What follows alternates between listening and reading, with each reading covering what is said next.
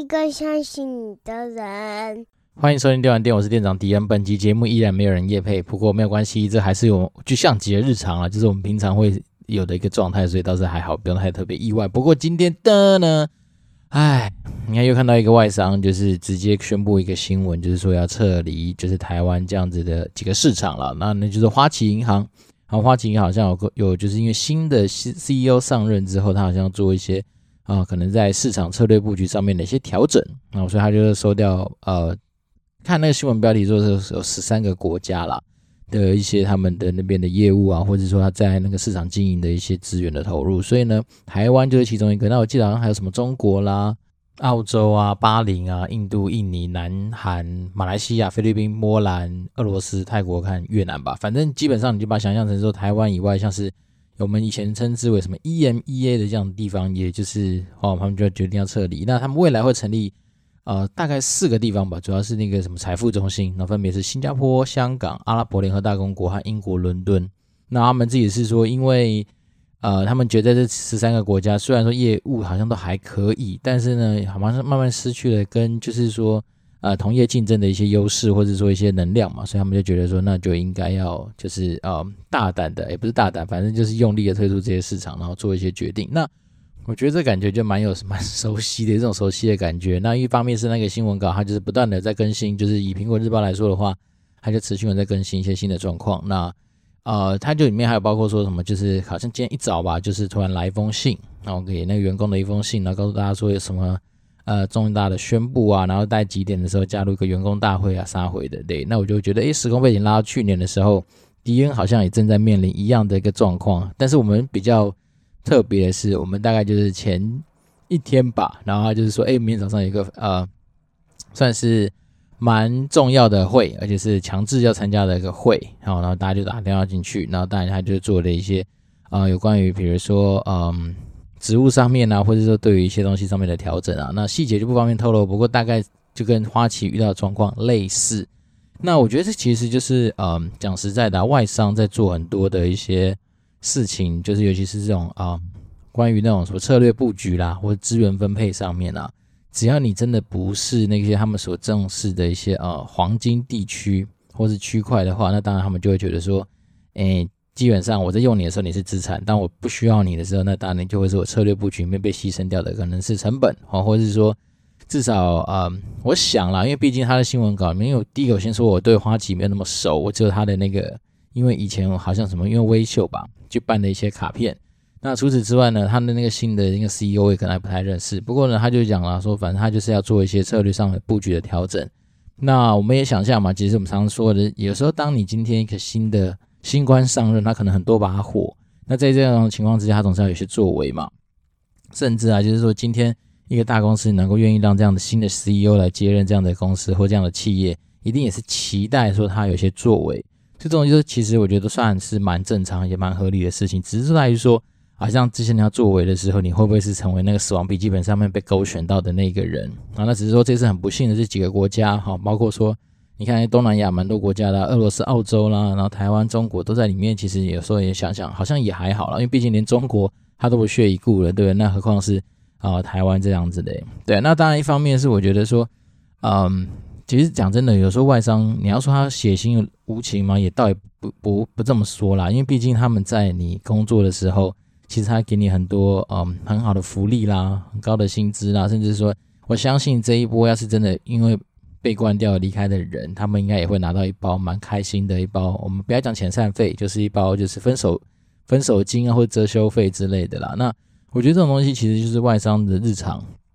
那我自己是蛮鼓励大家，如果真的有机会的话，其实还是要去外商转一转看一看，是因为呃，有的时候啊，外商这种镀金之后的一些经验或是知识，甚至是你呃可能知道的一些工具啊，当你有一天真的有机会回到本土上，好像迪恩这一次一样，就是有机会从啊、外商回到所谓的传产制造科技业的时候，我就发现说，哦。原来以前我们所看到，而且就是很觉得是日常，就习以为常的一些事情啊，那其实实际上到了一些新的地方，才发现说原来它是价值性是蛮有的。然后一方面是因为可能也许呃，当然每家公司使用的工具不一样，每家公司做事情的方式跟一些习惯也不太一样。那但是我觉得外商还有一个好处是，至少大家对于就是说，嗯，那个植物的那个呃需求性，也就是说想要那个植物的需求性，其实是蛮强烈的。那举例而言啊，比如说像我们以前在暴雪啊，那我相信其实啊、每个同事吧，应该都是以就是很喜爱暴雪这家公司作为是一个。呃，算是蛮重要的一个出发点。那当然是像，even 是我们现在已经离开了，有时候在闲聊，我们都觉得说，如果哪一天暴雪真的能够给我们一些机会的话，我们多多少都还是会就是啊、认真的去思考一下了。所以就代表说，这家公司它所营造出来，不管是文化啦，它投资在你身上的一些资源啊，甚至说你在工作上面觉得那种就是好用工具的一些爽感度，其实都是蛮高的。那这东西都是呃，不只是外呃暴雪，像我老婆她自己在外商，然后我很多同学在外商，那我们常常有时候在交流一些外商的啊、不管是说对于一些资产啊、设备的投资啊等等，我觉得其实那都是还蛮大方的啦。那当然，我觉得因为方面是因为你是拿着全世界市场的一些，不管是呃获利啦，或者说全世界市场的一些就是眼光或眼界来看待台湾市场的一些消费，你就觉得或是那种就是说资源的投入，其实都还算是可以接受的范围。那我就觉得这段支持是一个，就是当他用你的时候，你就会觉得很赞。但是当他今天啊、有些策略布局的时候，当然是这种东西相对无情啦。那今天刚好看到这样的新闻，那我的脸书墙上面当然就有一些可能在金融业的朋友就觉得哦很震惊啊，甚至我看到底下有还有人留言，就是说我本来还差点要加班，你就没想到来这一招。诶，这个心情其实跟那时候我们在暴雪后面那段时间其实真的还蛮像的，就是说。我记得那一天早上吧，我在要参加那个会议之前的凌晨，差不多一两点吧，因为那一天也是那个炉石战记的改版，哦对，然后那个我想说，身为 PM 嘛，总是要把那个就是改版这种东西，它上线的状况稍微贴掌握，然后甚至是那时候我们好像手边都还在弄说，哎，二零二一年的一些不管是计划啦，或者是说可能的一些规划项目等等，就早上一开完那个会就说干要做一些调整的时候，我们就觉得妈，我们到底在冲他笑？类似这样的心情啊，不过这种东西本来就是你没什么好在那边就是歹戏拖棚嘛。那我觉得有时候说实在的啊，像啊、我有听过一些很有趣的一些案例，就是说像是呃，如果有些外商他知道你今天要离开这家公司是要去竞争对手那边的话，通常来说他不太会给你做什么交接。也许你早上跟老板讲完说，老板我要去竞争对手那边，他可能马上你的东西就被关掉了，就比如说你的权限啊各方面就关掉，然后下午就直接闪人。那这个东西当然就很像是那电影，大家会看到，就是给你一个纸箱，好，那你能够装多少装多少，剩下装不了，他们把你寄回家，诸如此类的。那其实有时候这种东西真的，我们回推到，呃，为什么外商他敢做这样的一个，就是说决定，就是说你今天人闪就闪的原因，是因为其实他们平常很多时候是透过很多的制度来去让，就是说，嗯、呃，人这个是这这这人这个东西的那个相对重要性没有这么强烈。哦，所以当然很多人就会说，其实你到外商，你一开始会不习惯的地方是来自于是说，你有可能你的工作以前在可能本土商，可能一个人要负责十件事情之类的，但是到了外商，你会发现这十件事情可能被切割成三个人负责，然后每一个人负责的东西彼此可能不太会重叠，也就是说，你会有专职专责的人来负责，就是专门的一些事务。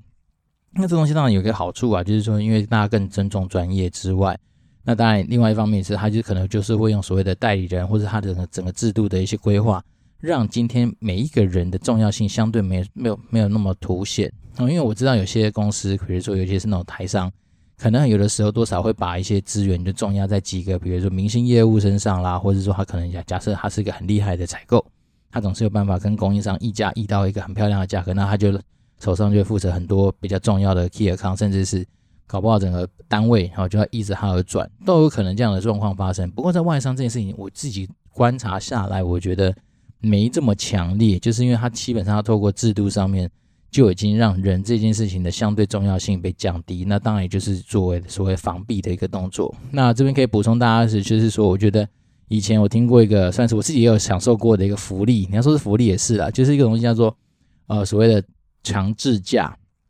然后强就是强制价概念，就是呃，就我这边知道说，最早好像是从金融业来的。那金融业大概就是身为好像到某一个阶级以上的呃角色，甚至是我某些相关职务的人，你可能每一年你就会被强迫要连续放个，比如说五天。好了，那五天你一旦选定之后呢，在这五天之内，你除了放假之外，你是不能做任何事情，就是等于说你就是当成是你已经离开这家公司了，你不能回 email，你不能处理公事，你不能做什么样任何事情。那这件事情，他当时一开始最早的初衷出来，当然一方面是因为金融业嘛，就是希望能够防弊。所谓防弊是说，当你今天这个人不见的时候，代表说你的业务要能够持续能够 run 下去，那一定会有一个人来接你的位置。那那人接你位置的时候，他可能就可以从中去知道说你有没有一些舞弊的状况。那第二件事情当然就是针对所谓的代理人制度上面的完善嘛。那因为我觉得有些，尤其是那种越高层的主管，其实有的时候也不能说这是他的对或不对，反正就是那些人可能通常都是有点。半工作狂嘛，所以有些人会舍不得放假，然后他就会觉得说，可能也许用我的那个呃心肝来换到你的那种就是呃关注度的，就是很重要的一件事情。但是呢，他这样的东西也有也有效果的，就是说你自己平常你要去把自己就是你的代理人把它给建立起来。那我讲真的，其实嗯、这种观念其实在外商算是还蛮普遍的，就是说针对于那种就是风险管控这件事情上面，算是蛮看重的。就像我好像我老婆跟我以前。讲过说，他们公司只要是出差的话，肯定都是五星级饭店含以上。那原因就是他们觉得说，员工既然出差，其实那种所谓的呃生命安全这件事情是非常非常重要的。那当然就是另外一件我们刚刚说的嘛，就是所谓的风险管控这件事情，就是说，如果说假设你今天真的很不幸的就做到了我们那天早上开出去的那个普悠玛号，那那这些东西的话，那当然就会产生很多你无法预料的状况。那再来是说这种所谓的啊强制假在执行的。当下一开始可能很多公司很不习惯，但是他也可以利用这方式，至少让大家知道说，好，也许可能第一次大家在放强制假的时候都撑不了五天嘛，可能到第三天、第四天呢，团队状况就很糟糕，然后大家就会想说，好了，那我们就稍微销假回来去处理。那第第二次可能就是以五天为目标，就慢慢拉长。那这东西当然绝对比你说你今天因为被迫要离开那个岗位来的好嘛。比如说你真的就不小心坐上那个呃很不幸的列车，或者说你今天刚好在家里就是滑倒或怎么样，或者是说。有些人搞不好就突然，我就是生涯规划就是不爽，我就要离开。那我就是不想要做交接等等，对吧？所以这种东西它其实有它的用意在。那当然，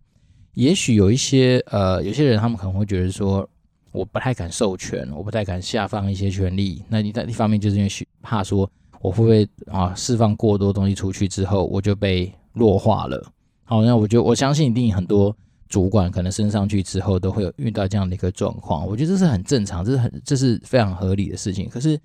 嗯，我自己是觉得啦，如果你今天身为主管，你要能够把你眼界拉高，那样能够为公司产生更多的价值性的时候，确实权力的下放本来就会是一个重要的课题。因为你如果把所有东西都掌握在自己手上，感觉你好像自己的重要性很够，但其实某方来说，你的重要性相对来说就会觉得，哎，好像身为主管这个角色。你可能就没有做到一个就是有效去培养下面人上来这样子的一个可能性，而且重点是有一件很现实的事情啊，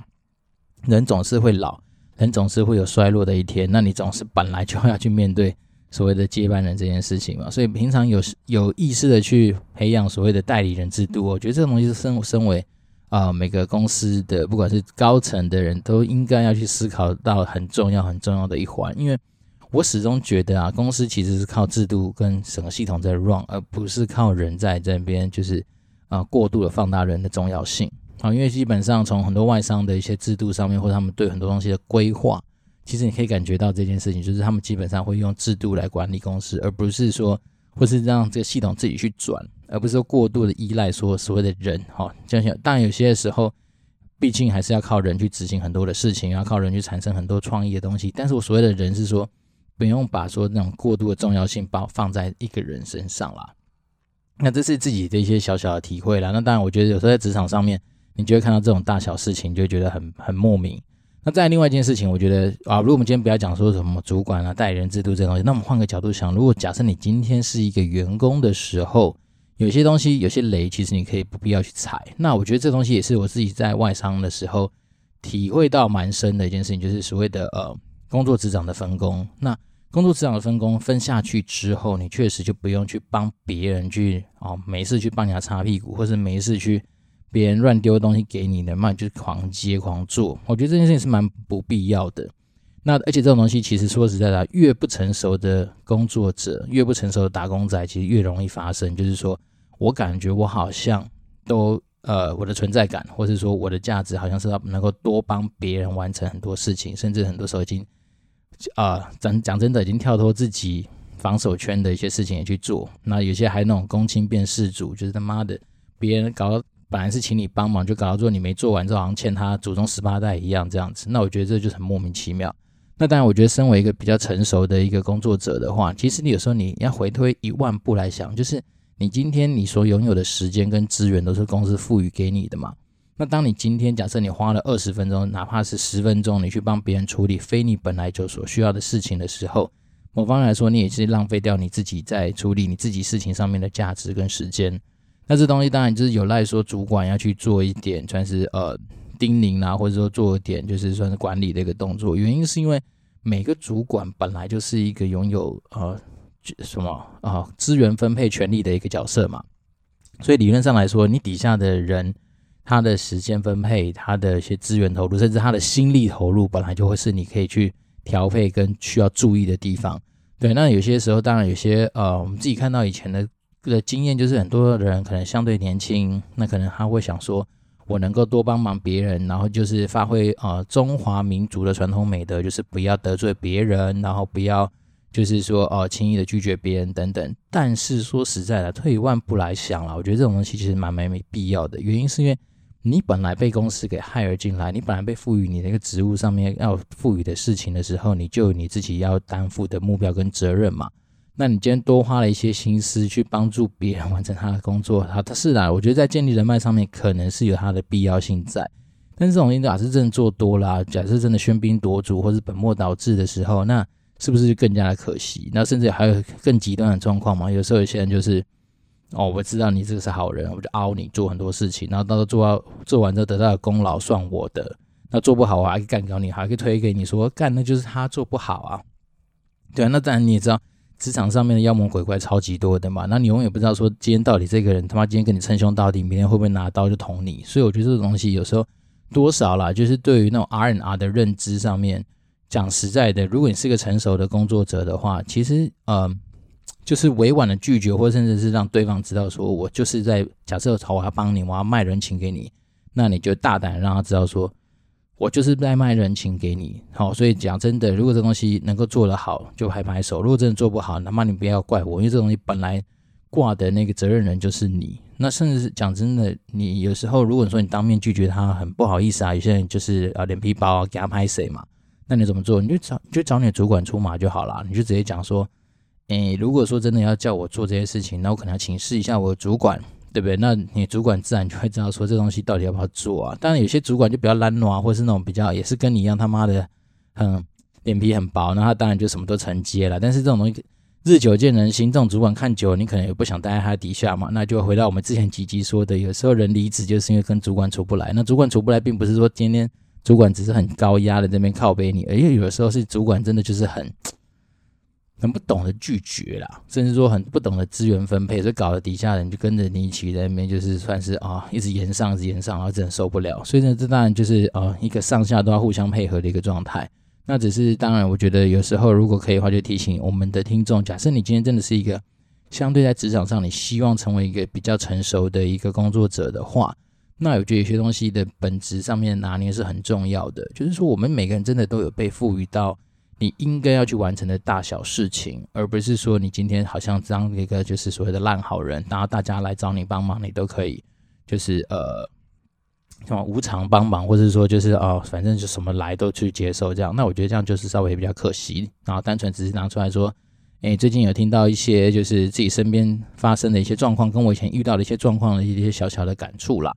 那另外一件事情啊，我觉得今天因为刚好呃明天我要去。参加一个算是外训的一个机会，它是有有关于那个讲一些品牌的东西，然后呃讲者似乎是江振诚，那就是那个 Cheers 好像跟他们相关的，所以他们就是你报名课程中还会送那个 Cheers 杂志，好像几期吧，那今天就收到第一期，然后里面我因为很久没看 Cheers，所以就把它拿出来看，就发现哎，它当然有些蛮不错的一些文章，但我觉得今天不要花时间去看的是一些有关于就是呃。算是头脸人物吧，就是你看得出来，就是他可能是什么永龄基金会的呃执行长啦，或是什么公司的副总经理之类这样头脸人物的一些啊、算是在职场上或者对于说呃工作这件事情上面的一些看法。那我觉得几个点，我自己那时候听看到之后，我觉得还蛮有感触的啦。第一个就是说，我觉得呃，就是那永龄基金会的那一位执行长，他讲的是说。他在人脉这件事情上面的看法是觉得说，有的时候我们都以为说，我们常常去建立很多的那种名片交换得到的那种所谓的弱连结，就是你自己人脉。他认为觉得这种东西其实蛮没价值的。那他的做法，其实我觉得这边也很值得拿来跟大家就是分享，就是说，他是说，假设他今天知道到某一个场合去，可能会遇到谁谁谁或什么，他可能会快速的至少。去掌握一下那一个人他的一些背景跟条件啊，比如说他的公司的状况啦，他们最近产业的一些新闻啦，甚至是说他可能会想到任何有关于他跟他的连接的东西。所以呢，当他今天去跟他见面的时候，哪怕是只是交换名片，但是他也可以随口的说：“哎，你们公司最近好像怎么样怎么样？那我们好像有些机会点是跟我们也是蛮雷同的，那我们可能可以来做更深入的讨论等等。”也就是说，呃，在以前的业务的上面来说，这就是所谓的破冰嘛。那破冰有一个很重要的一个，呃，大概的操作方式就是建立所谓的关联性。那大家都应该都知道，说所谓的地缘关系这件事情，确实会让很多人在呃开启话匣子的时候蛮有效的。举例而言，比如说。啊，迪恩知道你是从呃桃园来的，那我就今天跟你说，哦，我是桃老桃园人呐、我超爱桃园的，桃园房地产怎样怎样。那如果之前你知道你是戏子人，那我就跟你讲，诶、我也就是住戏子，我住在戏子，那看看你有没有小孩，如果有小孩，可能就从小孩去切入，说，诶、那汐止的学校怎么样怎么样，反正就是尽量找到连结性。那我们以前看过蛮多书嘛，他不是在讲嘛，当你在开拓业务的时候，你讲能够跟你的所谓陌生人产生一些连结，那大家在心防上面自然就会比较没那么强烈。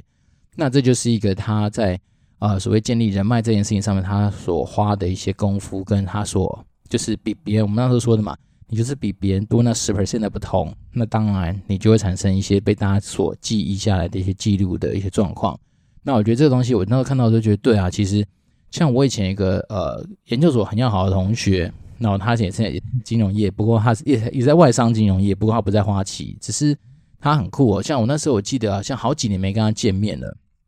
那因为呃几年前他都知道说，哎，我们暴雪搬到信义区，然后就在市市中心嘛，所以他那时候第一次要跟我见面的时候，我们在聊的时候，他就跟我说，哎，他有去翻我的 Facebook，还有滴滴我一下，就是看我最近这个人最近在干嘛。然后还我就说，哇，你真的会做很这样？他就说这是职业病，他已经习惯会这样了。所以你就知道说。因为他本身的呃职务也是业务嘛，所以他就是说，基本上你把这种融入他的协议里面，让他成为说，反正我今天要去跟不管是老同学见面，或者说跟一些啊、可能陌生的人见面，那他就会多做一些准备。那我觉得，那既然成功人士都这样做的话，可见这种东西它一定有它的那个存在的价值，跟就是可以去参考的一些地方啦。那另外一个就是好像也是某个科技金融科技公司还是什么的那个呃副总，那他好像在。呃，短短的职涯，在十几年的时间，他就换了十五份工作。那他里面有提到一个概念，其实基本上就是说，嗯，不用去太设限一些事情。那当然就是有的时候你在在做很多的一些思考跟一些啊、不同领域的工作的转换的时候，很多时候，但你可以带着走的是你对于很多事情你的思考逻辑，或者说你以前拥有的一些经验。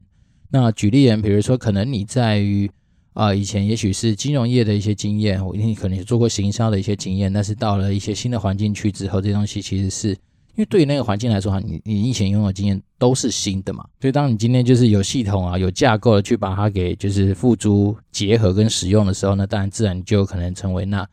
被大家觉得说好像有些不一样东西的一个亮点。那这个东西我自己也可以补充一下，就是说，以我以前就是一个电玩仔，然后今天跑到一个就是传统科技制造业的地方来的时候，那以前我们电玩仔所拥有的一些精神啊，包括说你可能对于行销上面有一些看法，或者说你可能对于社群工具上面的一些使用啊，甚至说你对于很多一些比较年轻世代会接触到的东西的一些涉猎，那到了这个环境上面来说的话，你就会变成是说比较有一些更加不同的东西可以拿出来分享。那毕竟这种东西有时候在工作上面，我们思考事情的逻辑跟啊大方向搞不好都是类似的。那只是在于说，我们今天拿的例子啊，或者说我们今天拿的方法，甚至呢就是用的一些工具，可能稍微比较不一样的话，那这就会让大家眼睛为之一亮。我没有说这东西好或不好，因为毕竟每个产业一定有他自己就是呃从以前走上来就是成功方程式嘛，对？那甚至说呃我们公司其实很多人的年资其实都比长的，那他们一定有他们以前。呃，一路走来习惯的方式。不过你可以知道说，其实我今天来跟我们就是坐我附近的一个大姐聊天，然后她就说，其实呃，当然大我们好像蛮多的，大概几十岁吧，反正他就是我们就在聊说，以前我们还是有经历过那种网络从无到有的年代。那对他来讲，他其实从网络接触之前，他更是一大段的时间，就可能在呃国小国中的成长阶段的时候，是根本没有什么电脑这件这个东西的啦。所以呢，就变成是说，你就会知道说，哦，甚至有些就是更高层的一些大前辈。他们可能到现在都还不太习惯使用所谓三 C 的东西，所以讲实在的，有的时候啊，就是呃，我们看似好像平淡无奇，或者是说觉得没有什么特别的一些东西，搞不好到了一些新的环境里面去，你就会成为那个稍微比较不一样的一个角色。所以我还这边还是要提醒大家，就有时候真的不要妄自菲薄啦，不要是觉得说自己好像能力不足或者经验不太够，其实不然呐，只是你没有把它有效果或者有系统的把它抓出来，就只是这样子而已。对，那当然，我觉得有时候在工作上面啊，不管是你今天有没有机会找到工作，或者说工作有没有来找你，其实很多时候的也是机缘，机缘。所谓机缘，就是说，搞不好在对的时间，好出现对的工作，那当然就会好的结果。可是有时候你是一个对的人，但是在不对的时间看到不对的职缺，那你其实你真的结果也很无奈。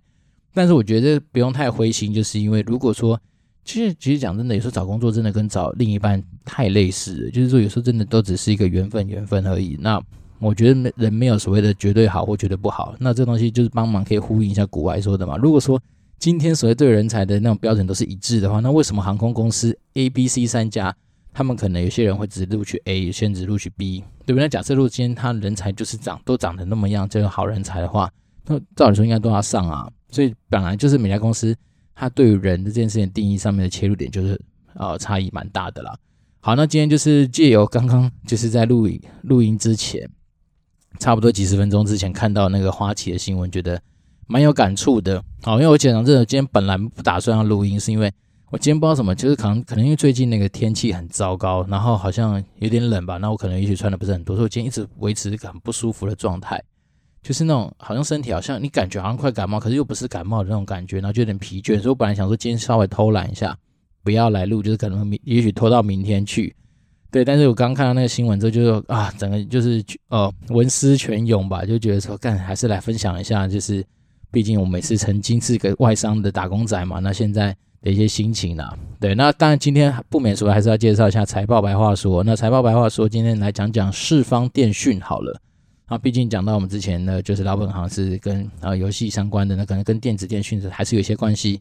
那至于他们的那个产品或者他们的服务内容的话，老规矩，大家可以自己去查。好，那只是说我们今天就是来对比说，呃，把他的一些就是所谓的财报的一些资讯跟公开让大家知道，然后他再来是呃本身体质是还蛮强健的，所以它目前当然就是一个低价的股股票。那因为它的价格目前至于它的那个历史股价来说，处在一个相对比较低的位置。好，那财报之所以强健地方来自于，首先第一个它毛利率有四十三 percent。那在他们那个行业中位数来说，就二十八 percent 的话，当然世方电讯，世是那个是不是的是，然后方是方方正正的方，好提醒啊。然后股票代号是六五六一，那它的那个费用率大概十三 percent，因为它的营业金营业利益率大概三十 percent，那行业中位数的营业利益率是十三 percent，所以代表说它其实在呃毛利率啦、营业利益率上面都是赢过行业蛮多的。那它的净利率有二十四 percent，那 ROE 是近一年，就是二零二零年的 ROE 是二十，那行业中位数就十一，好，所以代表说它整体在经营体质上面就是还蛮稳健、蛮漂亮的。那负债占资产比就三十七 percent，就代表说股东对这家公司就是很有信心啊，所以基本上它的负债就是比行业中位数，他们这个行业的中位数大概是五十五，所以就是说当大家都这边举债度日的时候，它是蛮。多时候就要靠股东的一个信心就可以持续 run 下去。那它的现金占资产比大概六十 percent，它六十 percent 真的异常的多，其实真的是蛮蛮多的。所以代表说它的整个现金的，这有可能跟他的老板的个性有关，因为现金占资产比越高，通常有的时候代表说老板比较保守啊，可能他有这些习惯说手上握很多现金，至少当你今天大事发生的时候，他的裤子就穿的比别人多一条之类的。好，然后现金流的状况也不错。那它的营业活动现金流量就是一直来的，从二零一八年开始都是每年持续增加，甚至二零二零年也是持续成长的。所以整体来说，你就可以知道说，哎，它其实还是实际上也会透过它的本业来帮助它赚到它需要的一些钱。不过，它的那个殖利率啊，就一直都没有很漂亮。好，从二零一八年到二点多 percent，二零一九年稍微高点三点六 percent，那二零二零二点五。二零二一现在算下来在二点八上下。所以呢，呃，当然就是有赖大家用自己的智慧来去判断说这家公司是不是你喜欢的。但是我只能说它的体质确实看起来就是诶蛮不漂亮的，就是包括说它刚刚有些体质，啊一些财报的一些指指标啦，各方面我觉得都还蛮稳健，而且蛮说就超过行业中位数不少。对，那当然很多人说啊，你投资不能够看后照镜投资，但是我自己是觉得其实，嗯。这怎么讲？我觉得，如果你今天在乎的是所谓的本梦这件事情，那梦这件事情的话，当然很多时候就是有赖大家自己去想象未来嘛。所以，我们那时候说财报大概可以帮助你大概六十 percent 左右的一个判断。那当然，剩下还有所谓的哦四十 percent，你再拆成两支，一支就是所谓生活常识，你可能用生活常识去判断说这个东西实际上好，你在未来如果假设没有它的时候，你会不会有什么样子不爽的地方，或者说你觉得它会不会被取代？你可以用你的呃尝试去想象一下。那另外一个东西当然就是所谓的行业专业的一些方面，包括说这个家公司它有没有一些过人的长才啦，比如说规模经济啦，比如说专利啦，比如说什么东西。那这两个东西搭配上去，